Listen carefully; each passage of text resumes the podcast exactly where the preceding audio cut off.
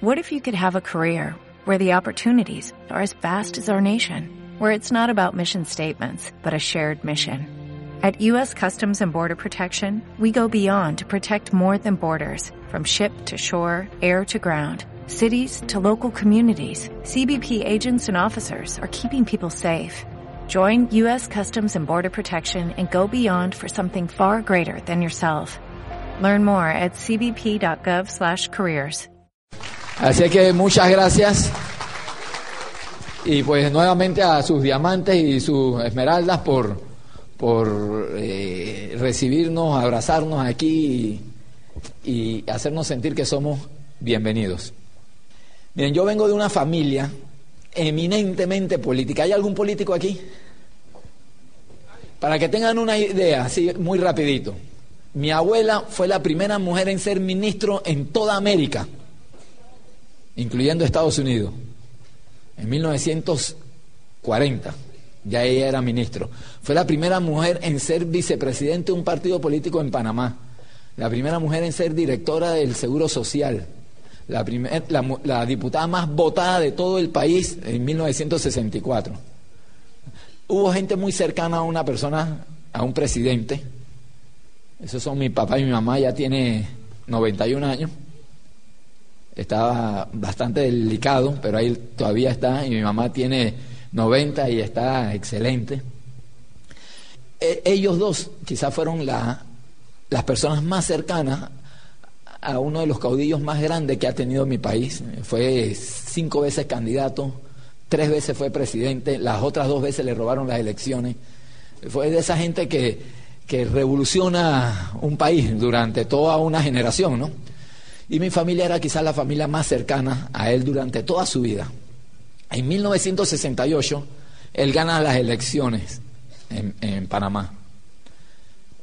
Y yo quiero que ustedes se pongan en este momento, ¿no?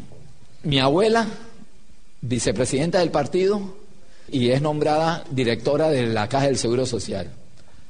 Tenía, mi papá era diputado. Una hermana de mi mamá era diputada, habían ganado las elecciones. Un, otro hermano de mi mamá era diputada también. Un tío mío era directora, director de la lotería. O sea, imagínense el poder que había ahí en ese año. Eso fue tomamos posesión primero de octubre de 1968. El 10 de octubre mi abuela cumplía años. Yo recuerdo muy niño, en esa casa podrían haber 500 ramos de flores. Sea, no había por dónde caminar de la cantidad de ramos de flores. 11 de octubre, golpe de Estado en Panamá. Todos presos. Mi familia presa, exilada, todo el mundo huyendo porque vino un, un, gobierno militar que quería barrer con todo lo que tenía que ver con el gobierno pasado. Pero yo quiero que ustedes se pongan en esa situación, ¿no? Tú un día crees que la tienes hecha y al día siguiente todo puede cambiar. Y posiblemente tú crees que todo está bien en tu vida en este momento, pero las cosas pueden cambiar. Y tú tienes que estar preparado a eso. Pero yo les traigo esto a colación porque Imagínate tú en tu casa sabiendo que tus padres están escondidos, que tus hermanos se han tenido que ir del país a esconderse también, que tu eh, abuela está presa, que tu otro, que tu abuelo está detenido también. Nosotros somos cinco hermanos. Eh, éramos tres pequeños en esa época y habían dos que tuvieron que salir del país, junto con un tío mío que se fueron y, se refugiaron en Costa Rica pero el gobierno todavía estaba persiguiendo a todos los que tenían que ver con, que eran muy allegados al presidente anterior. Así es que esto, uno de ellos se tuvo que ir, eh, dos de ellos, uno se quedó en Costa Rica, el otro se tuvo que ir para México. Esto, no sé, yo estaba muy pequeño, pero lo que he oído contar fue que pasó, fueron momentos muy difíciles para toda la familia, pero nunca, nunca los escuché quejarse. Yo quisiera saber, señores, en qué momento nuestra generación aprendió a quejarse. Tus padres pasaron problemas y te aseguro que no se quejaban. Nuestros abuelos vinieron a estas tierras, trabajaron, tuvieron dificultades, construyeron y no se quejaban. Y hemos nosotros llegado, ellos sembraron y nosotros hemos aprendido a cosechar. Y aquí estamos. Que si alguien nos dice que no, entonces nos quejamos. Que si el producto eh, eh, nos lo devuelven, entonces nos quejamos. ¿En qué momento, señores, hemos aprendido a quejarnos? De esa manera no podemos progresar. La vida está llena de desafíos y la vida te va a poner de rodillas, te lo aseguro. Y tú vas a tener dos opciones. O lloras o te levantas. Yo le doy gracias a mis padres que en un momento tan complicado de la vida de ellos me enseñaron que había que levantarse. Mi papá en ese momento era el gerente de la petrolera que yo les hablaba. Y el gobierno militar amenazó al gobernador de la zona del canal que si no nos sacaban de ese lugar, o sea, nosotros vivíamos en la zona del canal, era área americana ahí, y amenazó que si no nos sacaban de ahí, ellos iban a volar todos los tanques de petróleo que habían alrededor del canal. Y la compañía sacó a mi papá. Mi papá a los cuarenta y tantos años perdió todos los derechos de jubilación, perdió la casa que tenía, perdió eh, el trabajo, perdió eh, todos los beneficios que le daban los americanos. Nosotros perdimos el colegio, tuvimos que salirnos de allá. Y mi papá de ser gerente de una compañía terminó, porque lo trasladaron, no lo votaron, pero lo trasladaron y lo pusieron a trabajar, le pusieron su escritorio debajo de un palo de mango y nunca se quejaron. Yo nunca supe que esas cosas pasaban. Porque ellos lo que querían era mantener en la familia el ambiente que no importa lo que pase, hay que salir adelante. Esto es temporal. Y yo no sé por qué estás pasando tú ahora mismo. Te aseguro que es temporal. Si tú quieres. Porque si tú quieres, lo puedes hacer de por vida también el problema. Depende de ti que ese problema muera. Yo era vicealcalde en la ciudad de Panamá. Yo, miren, yo entré a este negocio, así, a mí me invitaron en 1986. Y entré, firmé. Y nunca hice nada y me salí. Después de ese momento a mí me invitaron cerca de 16 veces. Y 15 de ellas no solo le dije que no a la persona que me invitaba, sino que les hice ver por qué ellos tenían que salirse de esto. Yo quiero que tú te imagines, ¿no? Que tú, tú llegas, imagínate tú llegando a donde el vicealcalde de la ciudad de Panamá a decirle, mira, eh, tengo esto, y yo le digo, ven acá, siéntate, déjame explicarte por qué esto no funciona. Tú salías ahí, te, ya, rajado, ¿verdad? La 16 vez mi hermano, mi hermano, que era un biólogo marino, metido en las montañas cosechando café con una barba de este tamaño, que su, el tipo más huraño que yo conocía, que su tesis había sido el comportamiento de los caracoles. Imagínate, eh, eh, debajo del agua, o sea, era abuso y su tesis la hizo de cómo se comportaban los caracoles debajo del agua. ¿Tú te imaginas la paciencia? No, los amigos de él eran los caracoles, pues. y él llega un día y me dice, Alfredo, esto, estoy desarrollando un proyecto, tú estás teniendo éxito, me gustaría sentarme contigo para que lo oyeras y me dieras tu opinión. Y yo fui. Y ahí estaba Carlos Jurado, que fue el que me explicó el negocio. Yo no me acuerdo qué fue, ni por qué quise entrar, ni, yo no me acuerdo de nada. La gente me dice a veces, pero recuerda por qué tú entraste al negocio. A ustedes le dicen eso, ¿verdad? Bueno, yo no me acuerdo por qué yo entré. ¿Qué me motivó a mí? No me acuerdo. Yo lo que sí tengo presente es por qué no debo salirme. A mí no me importa por qué yo entré. Ya eso fue en un momento. Yo lo que tengo presente es por qué no debo salirme. La cosa es que entramos, empezamos a hacer esto de la manera más loca que tú te puedes imaginar. Años después me enteré que los líderes ahí decían esto, van a acabar con este negocio. Pasábamos por tarima todos entusiasmados, éramos cuatro hermanos haciendo, entonces pasaba uno eh, nuevo 12%, después pasaba el otro, porque todos estábamos uno debajo del otro. O sea, uno auspició al otro, que auspició al otro, que auspició al otro. Entonces pasaba uno 12% y después venía el otro todo entusiasmado de 12% y después venía yo nuevo 12% y después venía el otro Armodio nuevo 12%. Entonces todos entusiasmados Después yo me di cuenta que los de abajo decían, aquí nada más hay uno trabajando, que, es Armodio. Porque si todos estaban al mismo nivel, había uno que lo estaba empujando, ¿verdad? Pero la inocencia uno, uno no ni sabía y uno se entusiasma y en ese entusiasmo hicimos todo lo que no se debe hacer en este negocio, las locuras que hicimos. Pobre Carlos y Yamín Jurado. Abrió, yo empecé en el 95, en el 96 abre Costa Rica y agarramos y dejamos todo. O sea, renunciamos. Eh, yo acababa de comprar una casa, ah, no tenía ni 15 días de haber comprado los muebles, los vendí todos para tener plata e irme para Costa Rica y me fui. Yo estaba soltero y me fui para Costa Rica. Y ahí comenzamos. Hicimos de todo. Miren, en Costa Rica nos pasó de todo. Yo no sé si aquí pasan cosas. Aquí, aquí hay gente que, que todavía dice que esto es satánico.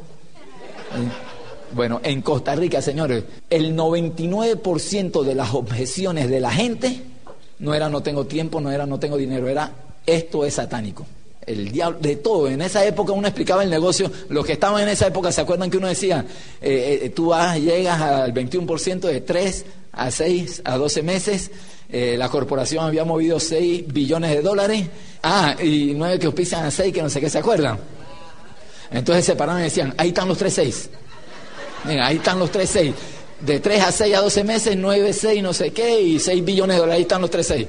Miren, ustedes no tienen idea pero ya llega un momento en que tú oías esa, esa cuestión y tú oías, eh, le tirabas de vuelta. Y me acuerdo una vez que un señor me dice, un ejecutivo me dice, no, porque esto es satánico. Y le digo, ¿por qué es satánico? Y me dice, mira, aquí están los 3666. Yo dije, ¿verdad? Bueno, entonces siéntate, tranquilízate, porque tú estás frente al mismo demonio. Y, y, me dice, ¿y por qué me dice eso? Le digo, porque yo estudié seis años de primaria, seis años de secundaria y seis años en la universidad. Entonces yo soy el diablo, pues un día salgo yo de Panamá, porque de Panamá a San José son 14 horas por carretera. Entonces, estaba yo de cumpleaños.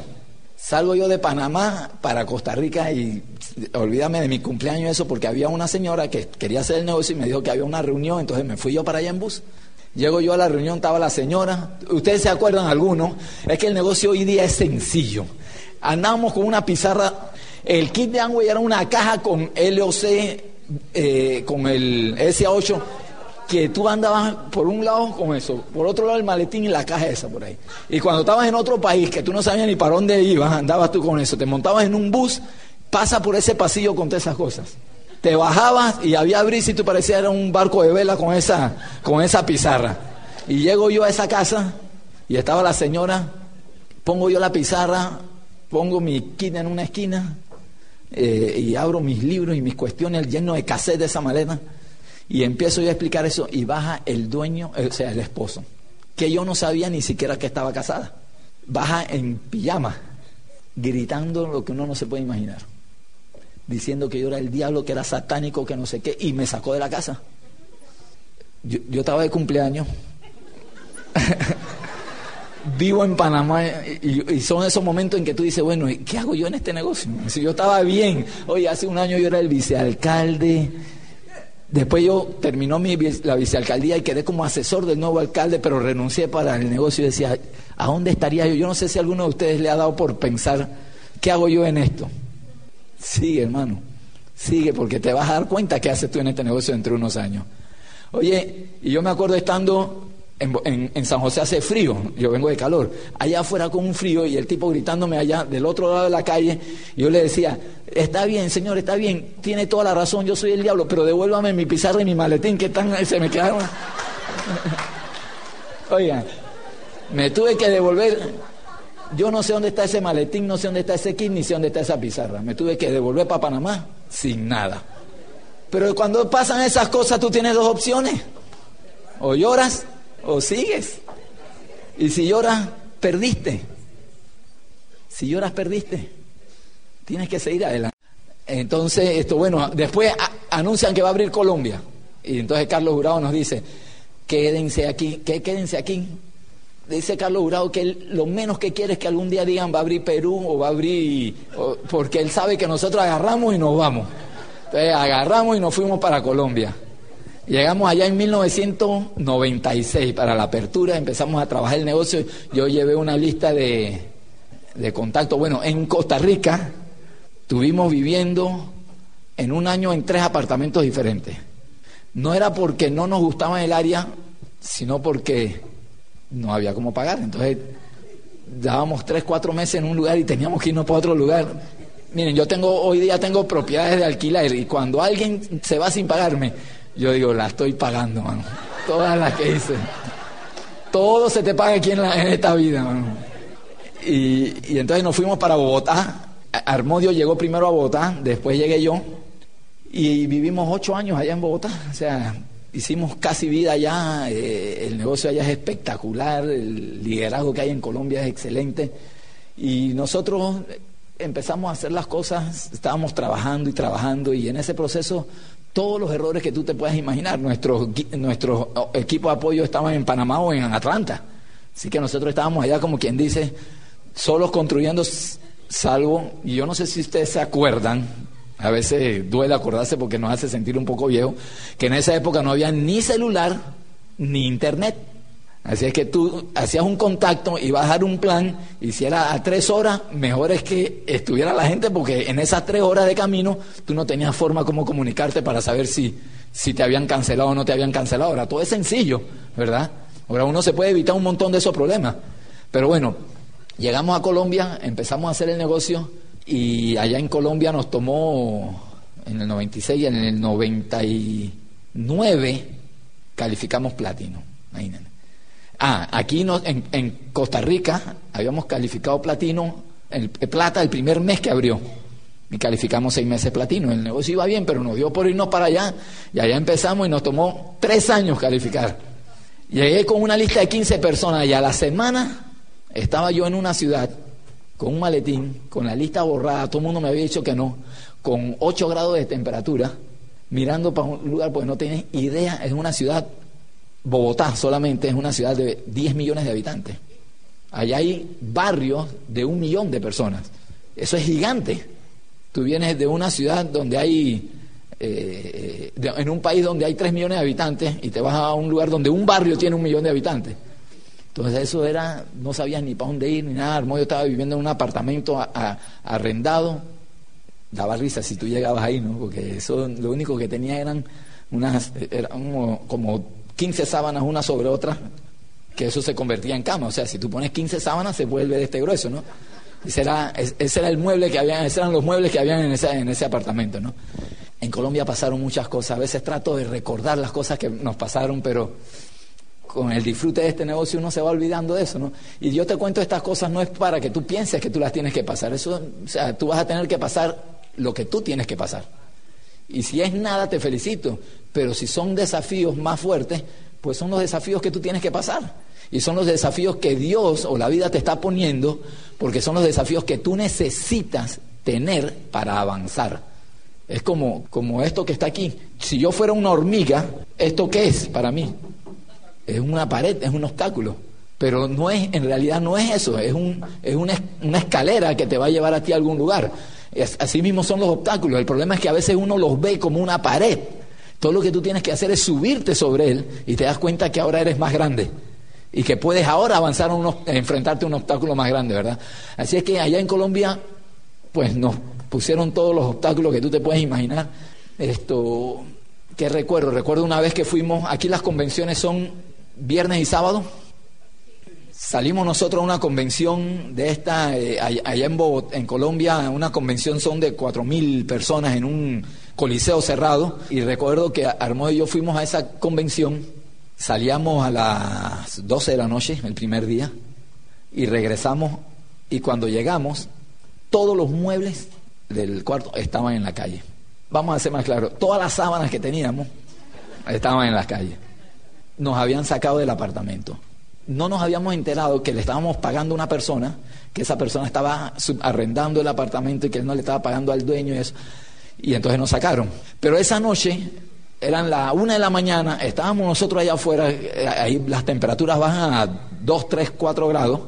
Al día siguiente la convención a las 9 de la mañana. ¿Y qué hacíamos nosotros ahí? Pues al día siguiente, a las 9 de la mañana, estábamos en la convención. Porque eh, son los pasos que tú tienes que dar. O sea, nosotros hubiéramos podido tener una muy buena razón para decirle a la gente, no pudimos ir a la convención porque mira el problema que teníamos. ¿Y tú crees que a la vida le importa eso? A la vida no le importan tus problemas.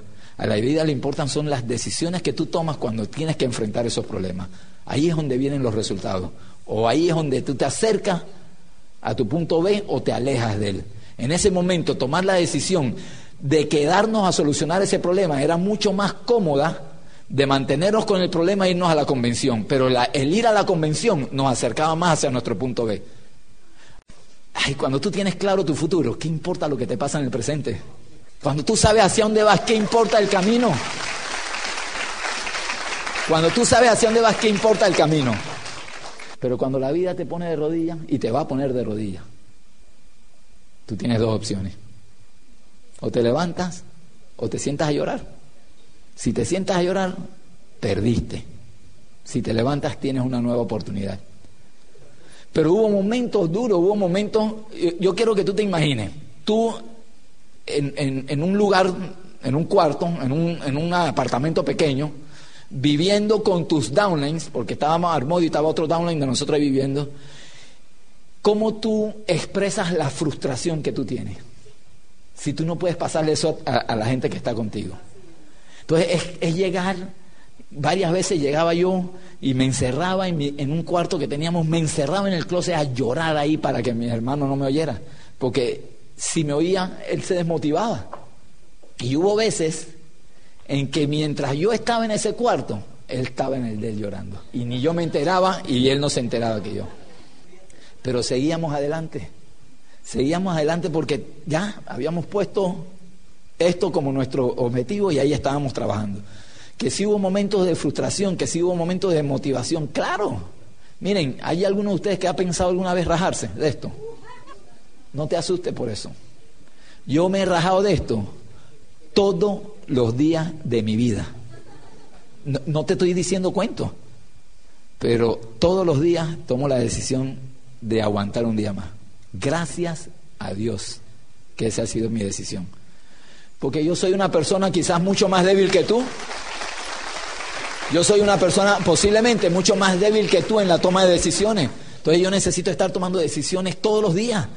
Por eso es que es tan importante para mí estar alimentando el sueño, estar asociándome con gente como ustedes, ¿verdad? Porque quizás ustedes hoy aprendan algo de mí, ojalá, pero yo estoy aprendiendo y recibiendo de todos ustedes esa energía, esa fe, ese entusiasmo, y llego a Panamá con más ganas de trabajar. Yo no me puedo despegar un segundo de esto, porque me, me hundo. No te, no te va a pasar a ti, quizás yo soy una persona débil de carácter pero independientemente de eso, fíjate que se puede hacer este negocio, se puede lograr. Varias veces, a ustedes cuando están por ahí por la calle hay gente que le llega y le pide plata. Varias veces a mí me llegó gente, mientras yo estaba esperando un bus, con mi maletín, me llegaba gente que le diera plata. Y yo le decía, no tengo. Y me insultaban. Y cuando se iban yo le decía, si, si supiera que él debe tener más plata en estos momentos en el bolsillo que yo pero era temporal.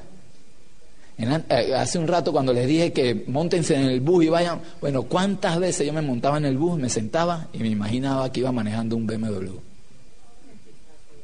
Años después, cuando me compré un BMW, me di cuenta que en aquel momento ya era mío. Y, una vez iba en ese bus con un invitado, íbamos para la OE, iba con el invitado y había, estaba lloviendo fuerte y había gente esperando eh, en las paradas de buses para coger el bus. Y yo le digo, le dije, mira, ven, mira esa gente esperando bus, ahí toda la vida esperando bus. Hay que cambiar eso. Y él se me queda viendo, iba, iba invitado y se me queda viendo y me dice, ¿tú no te has dado cuenta que tú también vas en bus? Y le dije, sí, pero lo mío es temporal y te lo puedo firmar. Lo de ellos es de por vida. Y si tú estás pasando un problema, lo puedes hacer temporal o lo puedes hacer de por vida, porque la decisión es tuya, no de nadie. Y cuando la vida te pone esos desafíos, tú tienes dos opciones. Acuérdate siempre de eso. O lloras o sigues adelante. Y solo los que siguen adelante tienen posibilidades. Los que lloran y se rinden pierden. Así es que ahí seguimos, calificamos mi, mi primer viaje como nuevo platino en Colombia. Era a unas playas allá en San Andrés, en Santa Marta, espectaculares. Llegamos Armoy y yo al aeropuerto de Colombia porque veníamos de Panamá a disfrutar eso. Llegamos un, lunes y el viaje era el fin de semana ese. Llegamos al aeropuerto, entramos y de repente cuando vamos a pasar por la dona nos llaman y nos dicen, vengan, nos metieron en un cuarto y dijeron, ustedes están deportados, no pueden entrar más a Colombia. Tienen no sé cuánto tiempo de estar indocumentados en el país. Y era verdad, estábamos indocumentados allá porque nos pasábamos más del tiempo requerido en el país. Entonces imagínate eso, tres años luchando te ganas ya el premio y no te dejan entrar al país. Bueno, ahí hablamos y hablamos y hablamos con ellos. Al fin y al cabo, nos dijeron, tienen siete días más aquí, el día lunes ustedes tienen que reportarse al Departamento de Migración, si no, están deportados y no pueden entrar más al país. Y nos fuimos para el viaje, disfrutamos ese viaje, Nosotros teníamos en el apartamento una contestadora. Tú llamabas y ese teléfono decía, ¿qué tal cómo estás? En estos momentos no nos encontramos en casa. Tan pronto podamos te devolvemos tu llamada. Que tengas un excelente día. Y cuando regresamos del viaje, estaba la lucecita prendida. De que había mensajes, ¿no? Entonces pensábamos que era mensaje de Panamá. Porque en Panamá pensaban, nunca se enteraron, mi papá y mamá nunca se enteraron que nosotros estábamos pasando por esas cosas. Entonces creíamos que era alguno de ellos llamándonos para dejar un mensaje y prendimos y era el Departamento de Migración de Colombia. Que decía, si ustedes mañana a las 9 de la mañana no se presentan al Departamento de Migración, van, eh, eh, vamos a arrestarlos. Y después terminaba, decía, que tengas un excelente día. Así no puso, el condenado nos puso así. para burlarse y que, tengan un excelente día. Bueno, yo hasta hace como unos años tenía en mi maletín, lo, llevaba de recuerdo, la nota donde con una foto, porque nos tomaron nos hicieron sentarnos en la acera, nos tomaron la foto ahí como delincuentes y nos deportaron, ¿no? O sea, y decía, el documento decía, por estar ilegalmente en Colombia ejerciendo el negocio de Amway. Ay, yo llevaba eso con orgullo. Decía, si es por mi futuro que me pasa esto, que pase dos veces. Y le dije al, señor de ahí, yo vuelvo a Colombia. Y me dijo, me dijo así, yo, yo, no, yo me voy a encargar de que ningún montaner vuelva a pisar Colombia. Eso fue agosto. Octubre me están nombrando embajador de Panamá en Colombia. Ay, Dios mío. ¿Cómo es la vida? Yo había jurado de que yo iba ahí donde el tipo a decirle, ¿tú qué dijiste? Nunca fui. Porque la venganza, no, tú sigue tu camino. Yo estoy seguro que él vio varias veces en los periódicos o, vio en la presidencia o cosas que yo estaba ahí. Y yo estoy seguro porque yo sí lo vi, que nunca se atrevió a irme a saludar. Y así el mundo cambia. Cuando tú crees que tú estás de rodillas, el mundo, si tú sigues tu sueño, el mundo te levanta, el mismo mundo, la misma vida te levanta. Así es que no se preocupen. Si tú sientes que estás de rodillas, tranquilo, vienen mejores momentos si te mantienes en el camino. ¿verdad? Ahí pasaron cosas muy buenas de haber sido deportado, ahora estaba en la presidencia dando una conferencia. Y en una de esas cosas de la vida, conozco a Juliana y les voy a decir para que ustedes vean cómo la vida es un hilito. Venía yo de una OE, por eso sí te digo, mientras fui embajador no me perdí de un seminario, no me perdí de una convención, porque cuando tú tienes tu camino claro, tu punto B claro, tú sabes que cualquier otra cosa puede ser bueno, pero va a interrumpir tu camino hacia el éxito, ¿verdad? Así es que nos fuimos, no me perdí ninguna actividad durante esos años. Un día saliendo de una OE iba cansadísimo para el apartamento y me llama una amiga que había conocido, una amiga que había conocido, imagínense esto, soltero, embajador, BMW, chofer. Imagínense la vida esa que yo me daba ahí. Un día le digo a una amiga que conocí, mira, ya me cansé, preséntenme a alguien, a una muchacha que sea para encaminarme bien. Nada más habíamos tres embajadores solteros y la regla era que cada vez que había una recepción, por ejemplo, si la recepción era en la embajada X, los otros dos teníamos que ir por lo menos con tres amigas. Entonces, así era. Hasta el día que me cansé dije, ya no más eso, ya quiero ponerme serio. Y esta amiga que la había conocido en un festival del bolero, era cantante, eso me llama un día y me dice, me voy a, trabajar en México y voy a hacer una, voy a cenar con tres amigas y quiero que vengas. Y yo le dije, mira, no puedo, son las nueve de la noche, vengo saliendo de una reunión, voy para mi casa, estoy agotado. Años después me enteré que esa misma muchacha estaba llamando a Juliana, que ella era periodista en Caracol y que Juliana le había dicho, no puedo, estoy agotada y me quedo en la casa. Me llamaron tres veces, a ella la llamaron cinco veces, hasta que por fin decidí levantarme. Yo no sé cuántas veces te han llamado a ti para que vengas a un evento de esto, pero ojalá te levantes y vayas, porque así es, así es como pasan las cosas. Son decisiones tontas las que pueden cambiar tu vida. Yo decidí levantarme e ir a esa reunión. En el mismo momento, Juliana en su casa estaba decidiendo levantarse e ir a la misma reunión. Llegamos a la reunión, cuando yo llegué ya ella estaba ahí, nos presentaron, conversamos normalmente, yo no intercambié muchas palabras, ella como paisa, habla y habla y habla, y periodistas habla y habla y habla, y yo ahí nada más hacía sí, sí, no, sí, sí, sí, sí. Bueno, se acabó la reunión, yo me levanto, me voy despidiendo, ella pasa así por enfrente, yo me estoy despidiendo, ella pasa así a un lado, y cuando pasa así, yo me le quedo viendo, nada más pasó. Y yo dije, esta es la mujer que yo ando buscando. Y voy a sacar una hojita, porque yo quiero ser preciso, eso fue el 22 de febrero del 2001. El 21 de marzo 23 de febrero, el 21 de marzo le propuse matrimonio y el 30 de julio nos estábamos casando.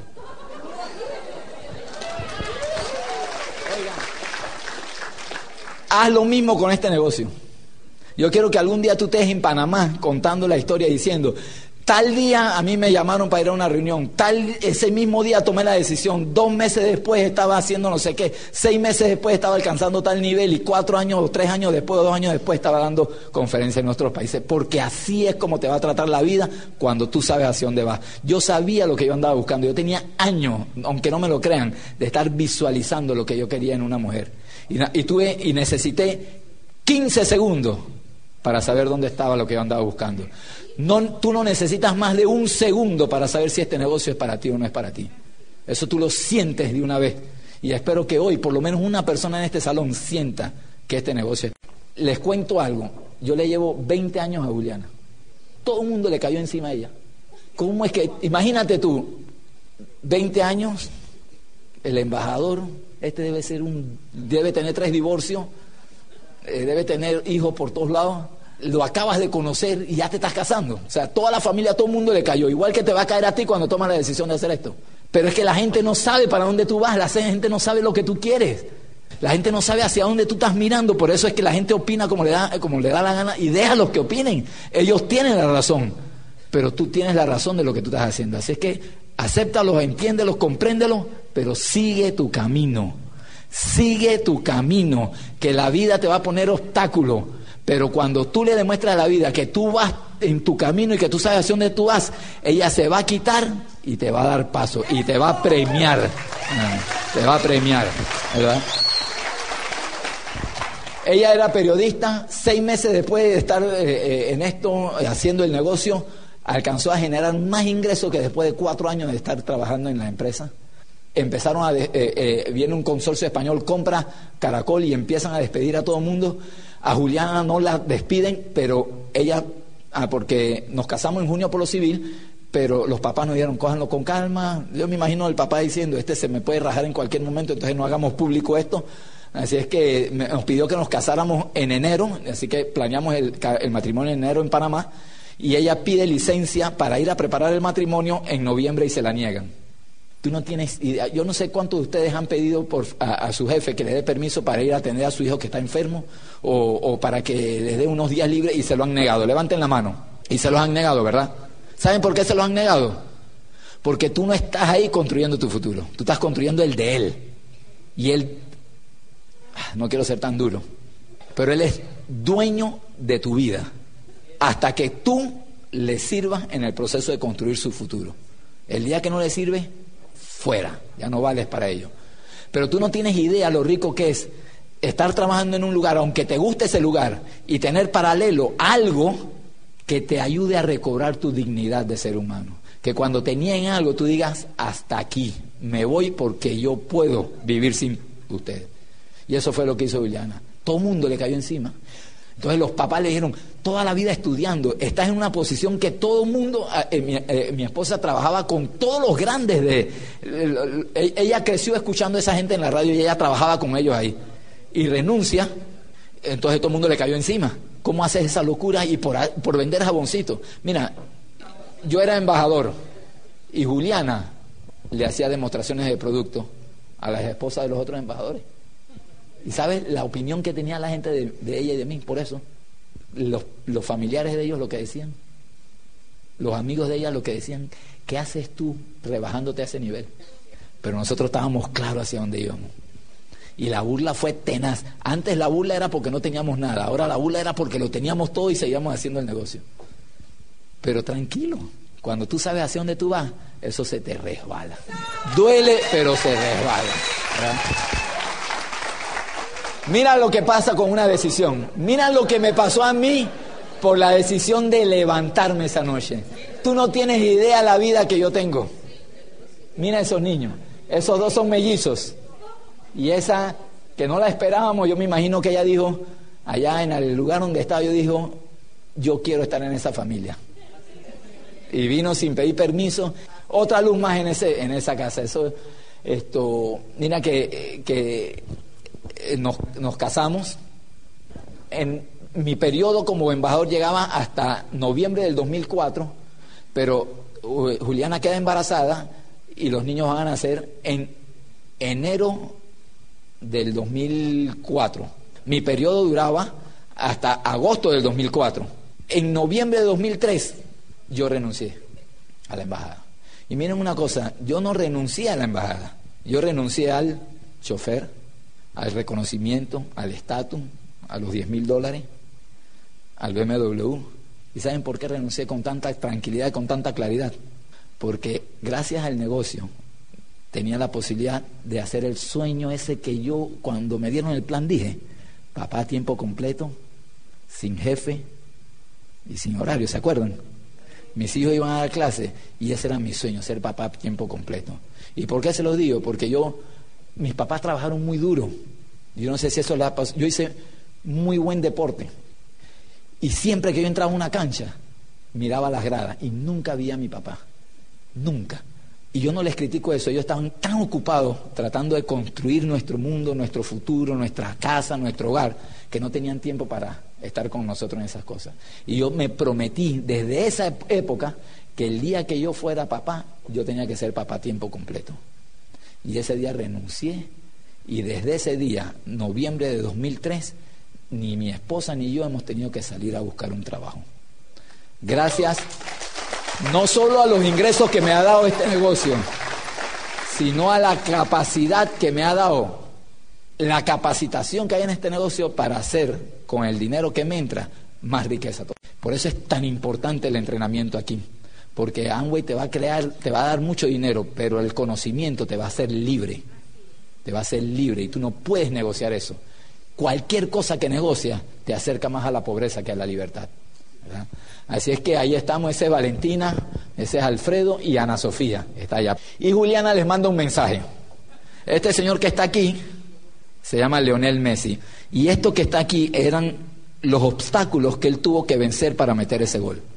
Dice Leonel Messi, ¿qué significa imposible? Que nadie cree que puede hacerse. Hay mucha gente que te está diciendo que esto es imposible. Pensar imposible es una excusa para pararse aquí y para dejarse robar tu sueño. Cuando la gente, cuando tú dices que yo no puedo, te estás deteniendo y estás permitiendo que otros te roben el sueño. Es la fracción de segundo que necesita tu adversario, el que te está diciendo que no, para robarte el balón, para robarte tu sueño. Un segundo, una duda que tú tengas te van a robar tu sueño. Y mira lo que dice, ¿lo ves? Después de todo, no era tan difícil, era simplemente imposible. Llegar a diamante, pregúntale a, tus diamantes aquí. No era tan difícil, era simplemente imposible para mucha gente allá afuera. Pero para ellos, ¿qué fue? Posible.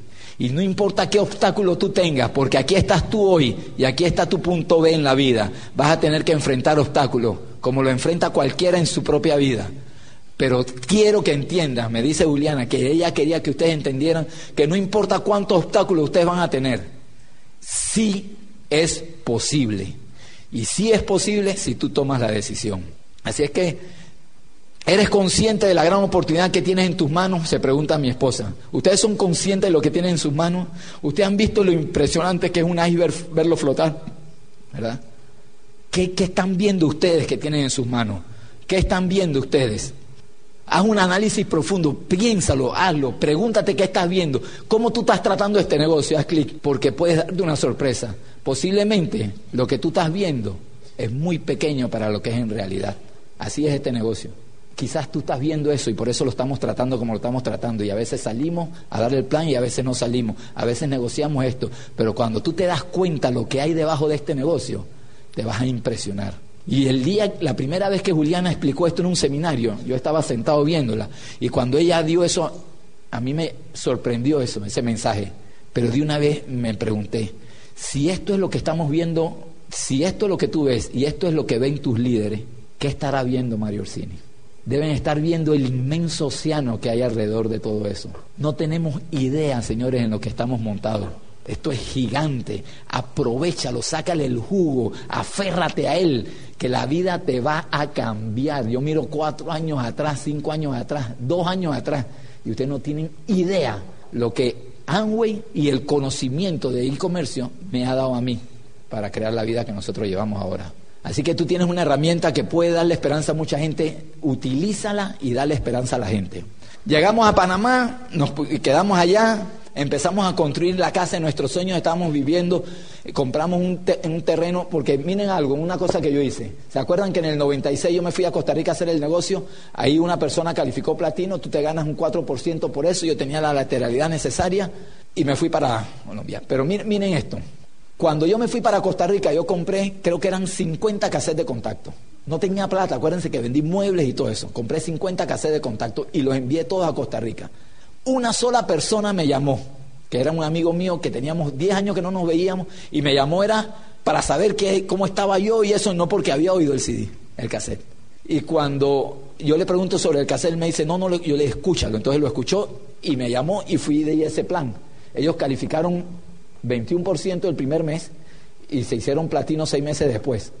Miren, señores, yo me fui para Colombia y después me nombran embajador y todo el dinero que a mí me llegaba de Costa Rica yo lo ahorré, lo ahorré. Ese negocio me ha producido a mí más o menos entre 800 y 1000 dólares mensuales desde 1996. Y yo ahorré ese dinero durante todo ese tiempo.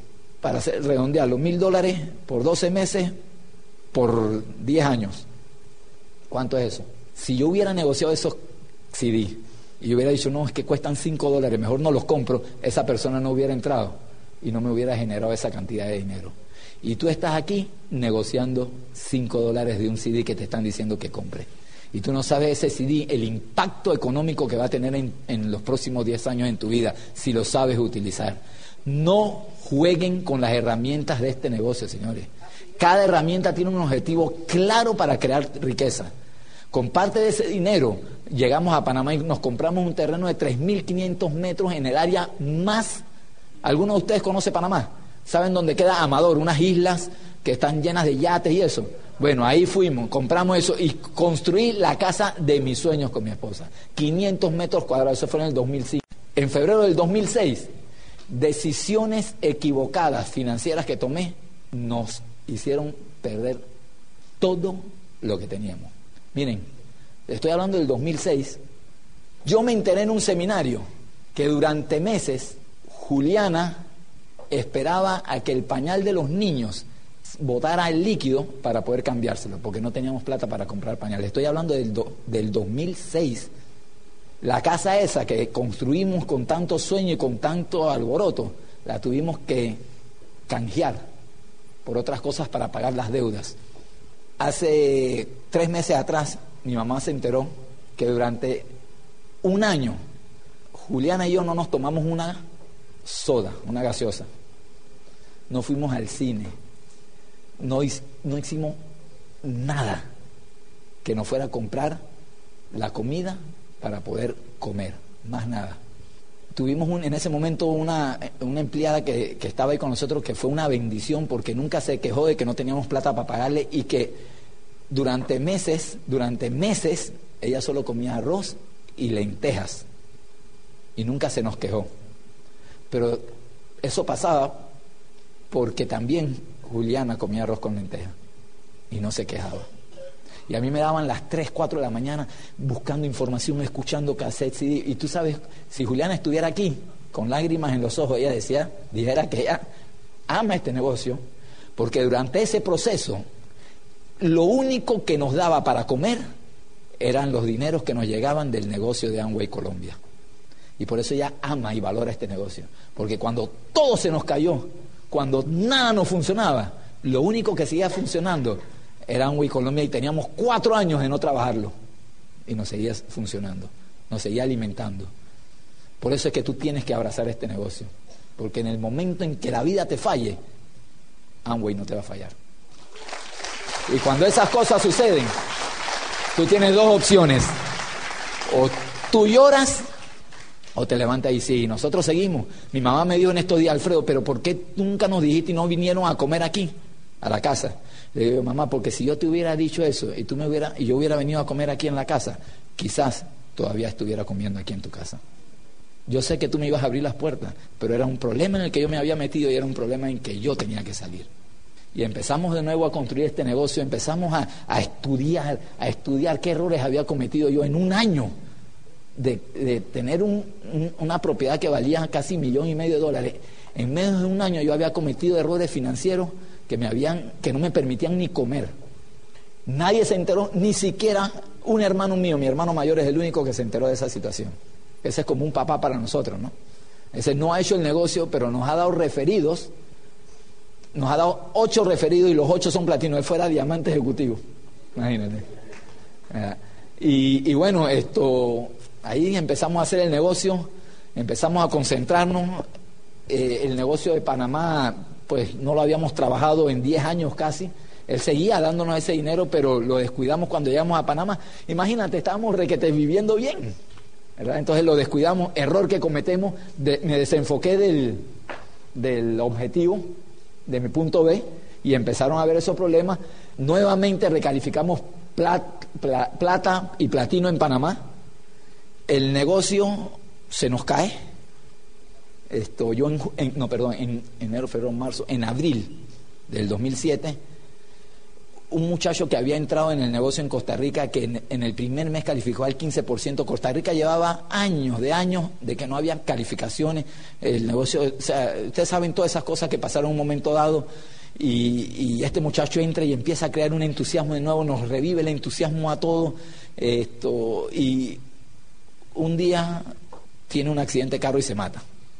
Y yo le había, eh, era como un hijo para mí. Y yo estaba en la casa y me llaman y me dicen lo que había pasado. Lloré como un niño. Cuando esas cosas pasan tú tienes dos opciones. O lloras o te levantas. En ese momento yo lloré y me hundí. Me recuerdo que había un seminario, me fui, eh, ese, ese mes yo tuve que meter casi mil puntos para calificar al 15%. Llevaba 12 años en el negocio, imagínate eso. Yo no sé si tú estás frustrado porque llevas un año y no has llegado. Llevaba 12 años en el negocio, había crecido y se me había caído, ahora estaba el 15% nuevo, empujado. Llegué a un seminario en, Panamá, me acerqué a donde Carlos Jurado y le dije, Carlos, eh, Juliana y yo nos vamos del negocio. Carlos no me respondió nada. Juliana no sabía que yo le había dicho eso a Carlos, pero en estos momentos me emociono porque, ay, qué tan cerca está de tomar decisiones equivocadas. Gracias a Dios. ¿Quiénes tienen su boleto para la próxima convención? Miren, Dios mío, gracias porque yo había comprado ese boleto de la convención en la convención pasada. Si yo no hubiera tenido ese boleto de la convención, yo no hubiera ido a la siguiente convención que era en agosto. Así que llegó la convención de agosto y fui. Juliana no podía ir porque estaba, yo no sé si era que estaba embarazada, ya no podía, no me recuerdo por qué era, no. Algo, algún problema tenía que no podía ir, no podía levantarse de la cama. Así es que yo fui a la convención, pero fui, ya estaba rajado, estaba salido del negocio. Primera vez que me rajaba, rajado de verdad. O sea, siempre había tenido ganas de irme pero no me había ido. Esta vez ya era una decisión tomada y me había ido, pero por no votar los 100 dólares eso, fui a la convención. En esa convención estaban Mario y Betty, estaban Carlos y Yamil Jurado y estaban ay, estos diamantes de Colombia, Lucy y Edgar Mora, eran los otros diamantes que estaban ahí. Voy el primer día, se acabó, me fui para la casa, llegué a la casa y me dijo, Juliana, ¿cómo te fue yo? Bien, y ahí, nada, normal, no le puse ni atención ni nada, yo estaba en una mesa, ahí fegadito yo. El siguiente día fui, Llegué tarde a la convención, tú sabes como eso cuando ya tú no quieres saber de nada. Me senté en la convención, me puse a ver, habló Carlos, habló esto y cierra eh, Lucy Edgar Mora, empiezan a hablar. Me gustan los oradores que regañan a la gente y ese tipo así, y ellos son muy como calmados y llegan, se suben a la tarima, empiezan a hablar, hablar, hablar y ya se despiden, terminan y para terminar dicen, mira, antes de empezar a hacer el negocio, mis amigos tomaban cerveza conmigo, mis amigos hacían esto, mis amigos, esto tampoco lo sabe Gary y Lucy Mora, nunca se lo he dicho. Y dicen, pero ahora Mis amigos, ¿quiénes son? Pa, y sale Mario Orsini, pa, sale Tim Foley, sale Pedro y Pat Silizardi, sale Carlos y Yamín Jurado, sale Albaluz y Mauricio Lara, salen, y después sale una imagen en blanco en el centro y dice, y faltas tú. Ay, Dios mío. En ese momento me levanté de la mesa y me fui para la casa. Ellos daban la convención, eso fue a finales de julio, perdón, a finales de julio del 2007. La siguiente convención en Costa Rica era a principios de agosto del 2007, o sea, ahí mismo ahí me fui a la casa y le dije a Juliana, gorda, no teníamos empleada, teníamos los tres niños y le dije, alístate que nos vamos para Costa Rica, Quiero, vamos a hacer este negocio. Quiero, al día siguiente nos llegó una empleada que desde ese día ha sido una bendición para nosotros, porque así es la vida. Agarramos, nos montamos en un carro y nos fuimos para Costa Rica. Estuvimos en la convención. Allá él no hizo ese ejercicio, pero ya la decisión estaba tomada. Estoy hablando de mediados de agosto. Estábamos pegándole a ese 15%. Agarré un avión me fui para Colombia y le dije a la, a la gente en Colombia, vienen cosas grandes, el que quiere seguirme, que me siga. No me hicieron caso. Me fui para Panamá y le dije a la gente, vienen cosas grandes, he tomado la decisión, el que quiere seguirme, que me siga. No me siguieron. Me fui para Costa Rica, principios de septiembre. Me fui para Costa Rica y le dije, hemos tomado la decisión de irnos a Zafiro. Este va a ser nuestro primer mes de calificación. ¿Quién quiere seguirnos? Y dos personas allá tomaron la decisión de seguirnos. Septiembre, 15%. Primer mes de calificación si queríamos calificar. Teníamos los boletos comprados para irnos al, al Go. Llamamos a Carlos Jurado y le dijimos, Carlos, ¿qué hacemos? Nos vamos al Go. El Go de ese año, ¿se acuerdan los que fueron? Era el último día de septiembre, los últimos días de septiembre, o sea, los días de cierre. Y le dije, ¿nos vamos o nos quedamos? Que hemos tomado la decisión de calificar Zafiro. Y nos dice, ¿cuántas veces Carlos y Yamín, en 13 años, deben haberme escuchado prometerles que íbamos a ir a otro nivel? Y no le cumplíamos. Sin embargo, ellos nos dijeron, creemos en ustedes. Por eso es que yo te digo, por eso es que yo te digo, que abraces a la gente que cree en ti. Porque allá afuera no hay nadie que cree en uno. Y a pesar de todas las defraudaciones que le habíamos hecho diciéndole que íbamos, que íbamos y nunca lo habíamos, creían todavía en nosotros. Y nos dijeron, Alfredo, si esa es tu decisión, no vayas a, al Godaimon, pero eso sí, hazlo, porque después vas a vivir frustrado por no hacerlo y por tampoco no haber ido. Y empezamos la carrera. ¿Cómo, ¿Cómo, la vida cambia cuando tú tomas una decisión? ¿Cómo todo cambia? Todo lo que había parecido imposible durante 12 años empieza a convertirse en posible y empezamos a nosotros a construir, iba todos los días a Costa Rica, venía a Panamá, hacía esto, hacía lo otro. Día de cierre, una pata al 18%, la otra al 9% y la lateralidad con mil puntos. Ustedes saben que para hacer zafiro hay que tener dos patas 21 durante seis meses y por lo menos cuatro mil laterales. Día de cierre. Allá cierra el almacén a las 5 de la tarde. A las 3 de la tarde, una pata al 18 y la otra al 15 y mil puntos laterales. Día de cierre, 5 de la tarde, una pata calificada y la otra al 15 todavía y como dos mil puntos laterales. Cerró el almacén y yo me quedé adentro. Costa Rica cierra una hora después que nosotros, por el cambio de hora, y yo me quedé adentro. Y eran llamadas y llamadas y llamadas y llamadas, pero es increíble cuando tú tomas la decisión, cómo todo cambia en tu cuerpo, en tu energía, en la energía de la gente que te rodea. Siete de la noche, llego yo a la casa y me dice Juliana, ¿cómo te fue? Ah, porque yo estaba ahí y yo llamaba a Juliana y le decía, Juliana, llámate a tal persona en Costa Rica, llámate así y así, ¿no? Y, y habíamos oficiado a una gente en Colombia ya como, como con el close. Así que llamábamos a esa gente en Colombia también. Y llego yo a la casa a las 8 de la noche. Y me dice, ¿cómo te fue? Y le digo, te felicito, mi amor. Primer mes de calificación Zafiro. Miren, el año, eh, escuchen, escuchen, que se está acabando. El año anterior, la estructura de mi negocio estaba lista para calificar Zafiro. El año este que calificamos, no teníamos estructura para calificar. Y posiblemente tú estás planeando tu próxima calificación dependiendo de la estructura de tu negocio. Y te voy a decir una cosa, tu estructura no tiene nada que ver. Tu estructura del negocio no tiene nada que ver. Lo que tiene que ver es tu estructura de tu mente. Si tu mente ya la tienes decidida, si está preparada. ¿Qué pasa, señores, si yo no hubiera ido a esa convención? Un segundo, o sea, fue la, parte más tonta de la convención la que me hizo a mí retomar esto. ¿Qué pasa si yo no hubiera ido? ¿Dónde estuviera?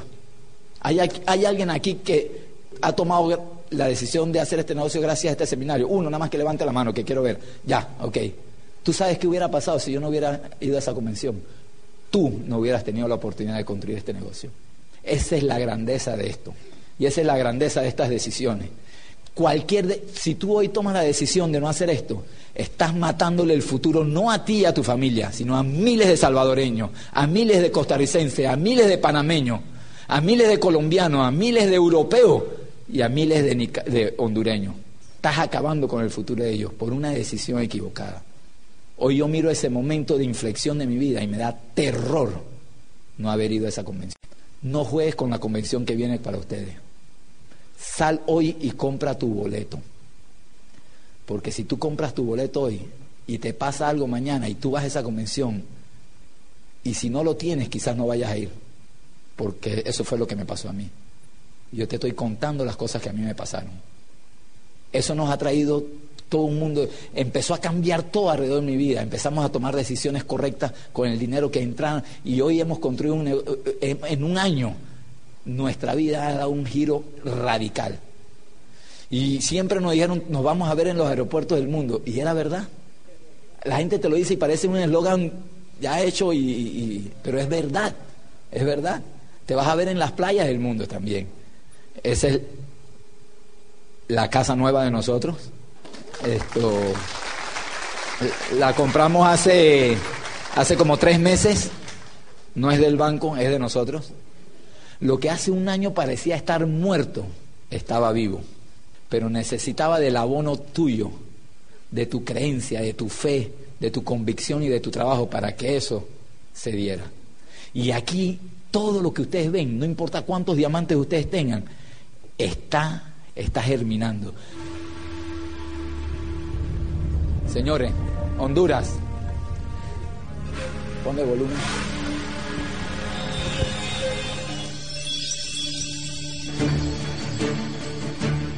hace muchos años, en un pueblo de una ciudad pequeña, nació un muchacho que en su momento soñó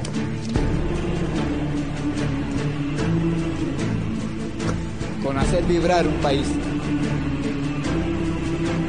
Y los amigos se burlaron de él.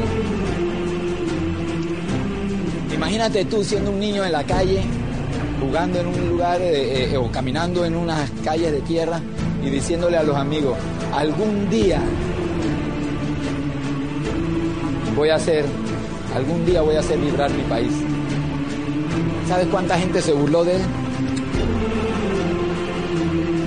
Como se están burlando de ti cuando tú dices, algún día voy a llegar a diamante.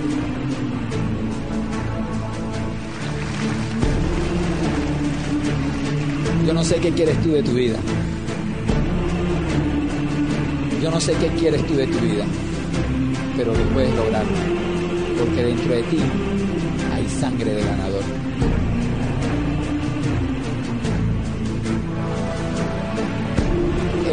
Entero o América Latina está hablando de ustedes. Los están viendo y los quieren seguir. ¿Cuándo quieres que hablen de ti?